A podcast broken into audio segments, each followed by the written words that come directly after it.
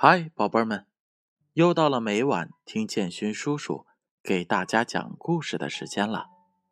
今晚建勋叔叔要给大家带来一个巨人和裁缝的故事。过去呀，有一个爱吹牛皮的裁缝。他没有什么真才实学，却想带着这一套本事去周游世界，开开眼界。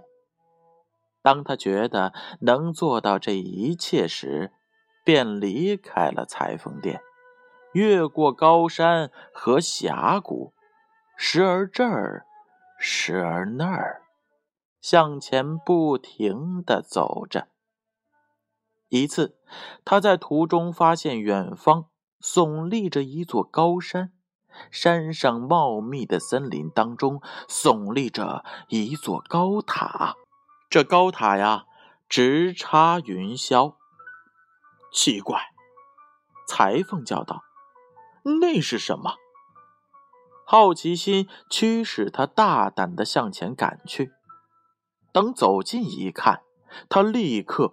目瞪口呆，站在他面前的竟是一个力大无比的巨人。你在这儿干什么？你这小脚丫！巨人问道。他说话声如洪钟，更像是万钧雷霆。裁缝哀嚎道。你，我只是想在森林里找点东西吃。如果是这么回事儿，你可以为我服务。如果非得那样，我为什么不呢？我能得到多少报酬呢？你听好了，你的报酬。一年三百六十五天，今年是闰年，再加一天，如何呀？呃呃，好吧。裁缝说道，心里却想：我是一个量体裁衣的人，我得尽快逃走。听到这儿，巨人说道：“去吧，小流氓。”给我打罐水来！呃，难道我不能把井和泉水一并带来吗？裁缝问完，便拿着水罐去打水了。什么？还有井和泉水？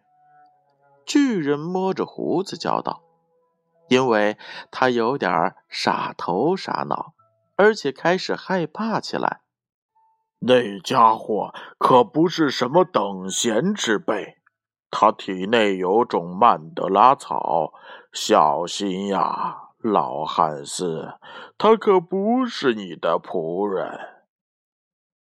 裁缝把水取来后，巨人又胁迫他到森林里去砍几株树木带回来。为什么不一下砍倒整个森林，把那些幼树、老树统统的砍倒呢？小裁缝问完，就去砍树了。什么？整个森林，老树、幼树一起砍，还有那些井和泉水？巨人轻易的相信了他的话。更加害怕起来。这家伙不仅能烤苹果，他体内还有一种曼德拉草。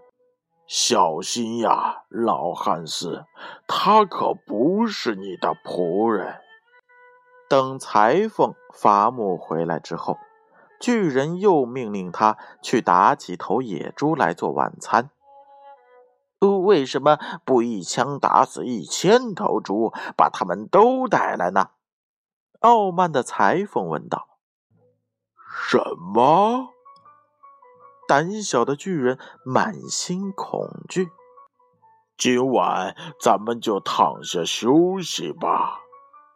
巨人吓坏了，整夜不能入睡，想着怎样以最好的方式除掉这巫师般的仆人。过了很长一段时间，他总算是有了主意。第二天早晨，巨人和裁缝一起走进一片沼泽地，那儿周围长满了柳树。巨人说：“听着，裁缝，你赶快爬上一棵柳树，我想看看你到底能不能把它压弯。”说时迟，那时快。裁缝已经坐到柳树上了，他屏住了呼吸，这样他自然增重了不少，柳树也被他压弯了。但当他被迫呼出一口气时，不幸的是他口袋中没有带熨斗，柳枝马上把他弹到了九霄云外，再也看不见了。这下巨人倒开心了。如果裁缝不再掉下来，他一定还在空中飘着呢。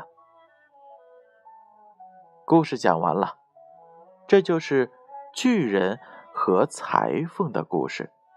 双方斗智斗勇，但是巨人终究获胜了。小朋友们，你们喜欢这则故事吗？接下来的时间，乖乖睡觉吧。让我们明晚再见。